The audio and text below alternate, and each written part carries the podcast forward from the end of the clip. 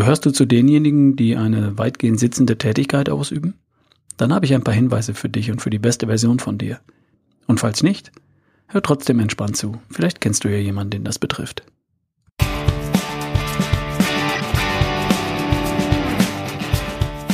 Hier ist wieder dein Ralf Bohlmann von Erschaffe die beste Version von dir. Herzlich willkommen zur Podcast-Folge Nummer 170. Nee, 117. Viel Spaß dabei.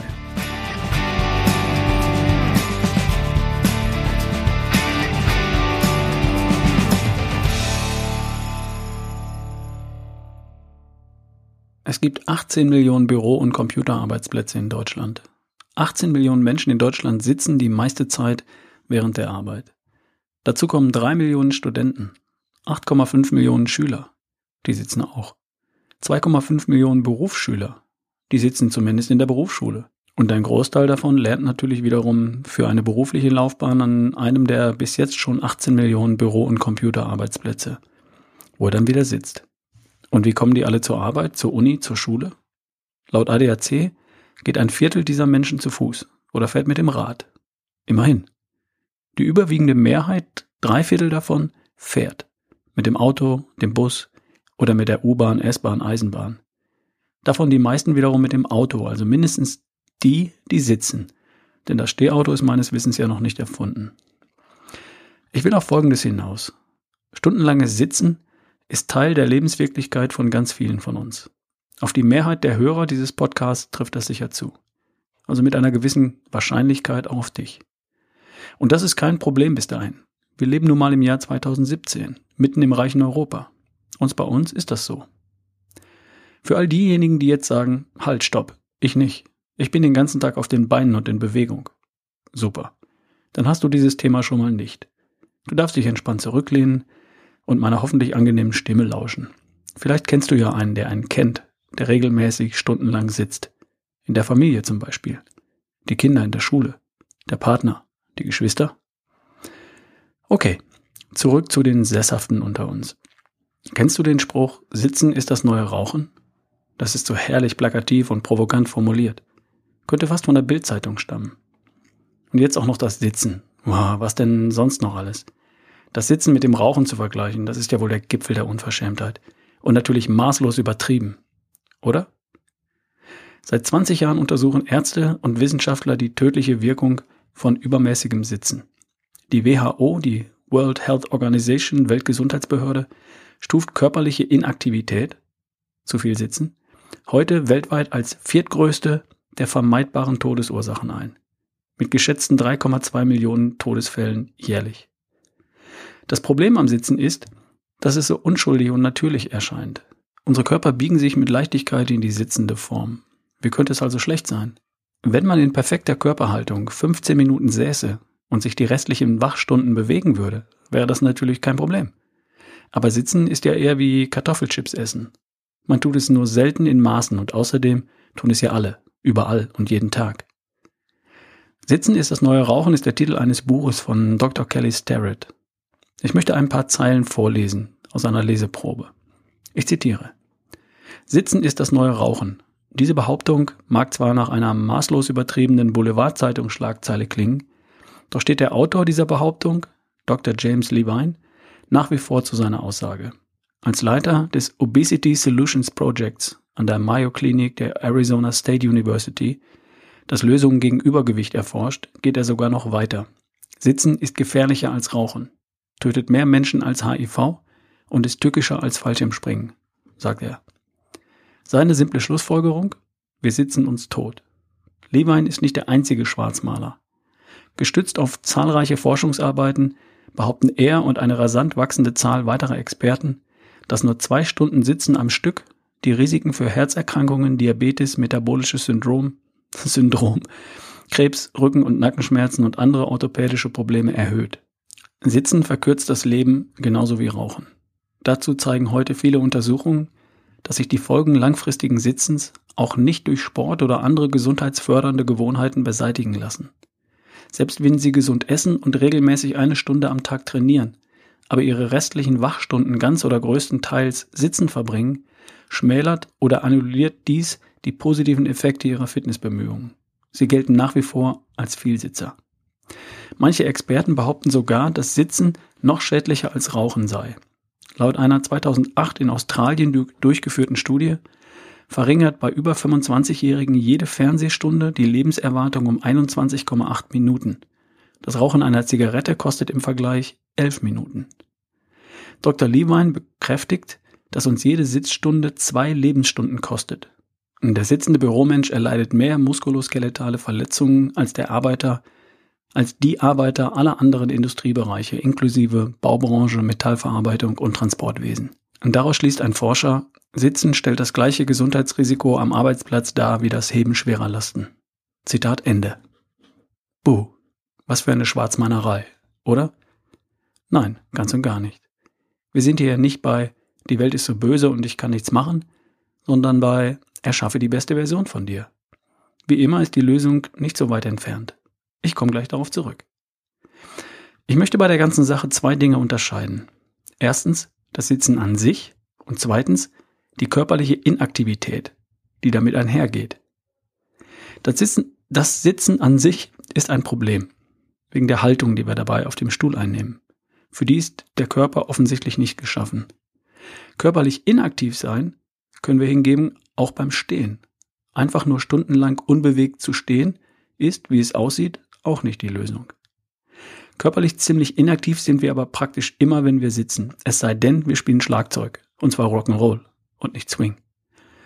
Und darum macht es absolut Sinn, sich auf jeden Fall um das Sitzen zu kümmern. Und dann grundsätzlich körperliche Inaktivität im Allgemeinen im Auge zu behalten. Okay? Also die Beweislage zu den negativen gesundheitlichen Effekten von körperlicher Inaktivität ist, gelinde gesagt, erdrückend. Wie schon gesagt, die WHO, die Weltgesundheitsbehörde, hat körperliche Inaktivität inzwischen als die vierthäufigste Todesursache auf der Welt bezeichnet. Es gibt Forscher, die der Meinung sind, dass Sitzen noch gefährlicher ist als Rauchen. Ob das stimmt oder nicht, interessiert mich nicht. Das Buch Sitzen ist das neue Rauchen und schon die Leseprobe, die ich verlinkt habe, hier in den Show Notes, nennt einige Quellen und ich glaube, es besteht in der Wissenschaft kein ernsthafter Zweifel, dass tägliches stundenlanges Sitzen unsere Gesundheit beeinträchtigt. Das Ausmaß hat auch mich überrascht. Zumal viele Studien offenbar belegen, dass der Sport am Abend die körperlichen Schäden, die durch das Sitzen entstehen, nicht aufwiegen kann. Eine Stunde Joggen am Abend, jeden Abend, wiegt nicht die Schäden von zehn Stunden Sitzen am Tag auf. Damit wir uns richtig verstehen. Der Sport am Abend ist nicht umsonst. Sport am Abend macht dich selbstverständlich gesünder und fitter, als wenn du es nicht tätest. Aber es reicht nicht aus, um die stundenlange körperliche Inaktivität zu kompensieren. Sage ich nicht, sondern sagen die Wissenschaftler. Ich halte das für plausibel. Okay, was ist die Lösung? Wir sind hier schließlich bei Erschaffe die beste Version von dir. Das Buch Sitzen ist das neue Rauchen hat einen Untertitel. Das Trainingsprogramm, um Haltungsschäden vorzubeugen und unsere natürliche Mobilität zurückzugewinnen. Es gibt also Hoffnung. In der Einleitung des Buches heißt es, erstens, reduzieren Sie fakultatives Sitzen. Sitzen Sie so wenig wie möglich. Zweitens, bewegen Sie sich pro 30 Minuten im Sitzen mindestens zwei Minuten. Drittens, überprüfen und korrigieren Sie Ihre Körperhaltung und Biomechanik so oft es geht. Und viertens, absolvieren Sie täglich 10 bis 15 Minuten grundlegende Mobilisationsarbeit. Kann man dort also alles nachlesen. Ich möchte jetzt ein paar praktische Tipps aus dem Leben hinzufügen. Gehen wir den Tag doch mal durch. So wenig sitzen wie möglich heißt so viel gehen wie möglich. Richtig? Wie kommst du zur Arbeit? Ich kann laufen. Mein Glück. Die Mehrzahl der Menschen fährt mit dem Auto. Und für viele gibt es keine sinnvolle Alternative. Oder doch? Prüf das doch mal. Und wenn nicht? Ich coache einen leitenden Angestellten, der mir in seinem letzten Gespräch erzählt hat, dass er seit unserem ersten Gespräch einen neuen Parkplatz hat. Und zwar den allerhinterletzten im fünften UG des Parkhauses, ganz am anderen Ende des weiträumigen Firmengeländes. Jetzt läuft er zweimal am Tag diese Strecke. Andere parken gleich ein paar Straßen weiter und laufen noch einen Kilometer. Busbenutzer steigen eine Haltestelle früher aus und später ein. Also selbst wenn du mit dem Auto, Bus, Bahn zur Arbeit kommst, kannst du, wenn du willst, auf dem Weg zur Arbeit mehr Schritte in deinem Leben bringen. Und damit weniger körperliche Inaktivität. Notfalls gehst du noch einmal um den Block, wenn du deinen Arbeitsplatz erreicht hast. oder wenn du von der Arbeit heimkommst. Und auf der Arbeit? Nun, ich schreibe diesen Podcast im Stehen. Ich arbeite täglich im Stehen. Nicht den ganzen Tag, aber immer wieder. Für eine halbe Stunde, eine Stunde oder zwei. Dafür brauche ich keinen 3000 Euro Büro Stehtisch.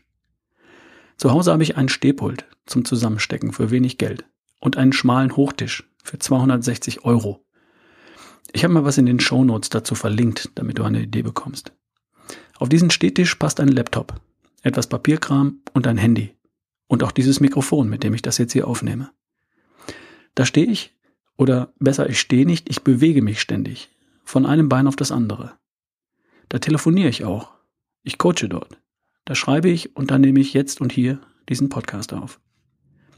Ich habe noch einen Schreibtisch in einem Büro, weil da so nette Leute sind. Und da bin ich auch oft.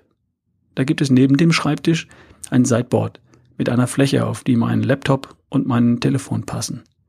Und da stehe ich dann und arbeite am Computer oder ich telefoniere. Ein Freund von mir leitet ein Team von 30 Mitarbeitern bei einem Energieversorgungsunternehmen. Der hat in seinem Büro auch einen kleinen schmalen Stehtisch. Seine Regel? Telefonieren immer im Stehen. Mal was am Computer recherchieren? Immer im Stehen. Besprechungen mit Mitarbeitern? Immer wenn es nur ein, zwei oder drei Leute sind, mehrfach täglich, dann immer im Stehen. Zum Hinsetzen kommt er kaum noch. Kennst du Walking Meetings? Besprechungen zu zweit im Gehen? Über den Flur, über den Hof, durch den Park in der Nähe? Und das hat nebenbei noch eine Reihe weiterer Vorteile. Mein Freund hat mir erzählt, dass seine Besprechungen wesentlich kürzer und effizienter sind, seit die Mitarbeiter wissen, dass man bei ihm zur Besprechung gefälligst steht. Habe ich schon erwähnt, dass dein Gehirn doppelt so gut mit Sauerstoff versorgt wird, wenn du gehst oder läufst, verglichen mit Sitzen auf einem Bürostuhl? Und doppelt so viel Sauerstoff im Hirn führt ganz nebenbei auch zu besseren Ergebnissen. Oder? Den Kollegen anrufen oder kurz mal rüberlaufen eine E-Mail schreiben oder kurz hingehen und dabei nochmal kurz nachdenken. Natürlich gilt die goldene Regel am Arbeitsplatz. Treppe immer, Fahrstuhl nimmer. Logisch. In den Pausen einen langen Spaziergang in den Park machen und dort die Gemüsesticks und das Low Carb Quarkbrot mit Käse aus der Tupperbox genießen, mit Blick auf den Ententeich oder die spielenden Kinder. Mit etwas Fantasie gibt es eine Menge Möglichkeiten, bei der Arbeit mal nicht zu sitzen. Und sicher gibt es auch bei dir noch Möglichkeiten wenn du nur willst. Die Idee ist, so aktiv wie irgendwie möglich zu sein, Schritte zu machen und nur dann zu sitzen, wenn es gar nicht anders geht. Geh deinen Arbeitstag nochmal durch. Wie kommst du zur Arbeit? Was machst du während der Arbeit, in den Pausen, auf dem Heimweg? Wo kannst du da Bewegung einbauen und Inaktivität, also Sitzen, vermeiden, wenn du willst? Du findest Möglichkeiten, da bin ich mir sicher. Und es lohnt sich für die beste Version von dir. Und nochmal der Tipp von der vergangenen Woche. Lass deine Kollegen erstmal in Ruhe. Mach du erstmal selbst. You go first. Okay? Ich habe im Blog und hier in den Show Notes eine kostenlose Leseprobe zu dem Buch verlinkt. Zum Buch Sitzen ist das neue Rauchen. Das Buch selbst habe ich auch verlinkt, weil es nicht nur das Problem beleuchtet, sondern die Lösung beschreibt. Mit Trainingsprogrammen zum Haltungsschäden vorbeugen und natürliche Mobilität zurückgewinnen. Den Link findest du wie gesagt in den Show Notes in dem Blog. Also, danke für heute. Bleib dran an der besten Version von dir und liebe Grüße, dein Ralf Bohlmann.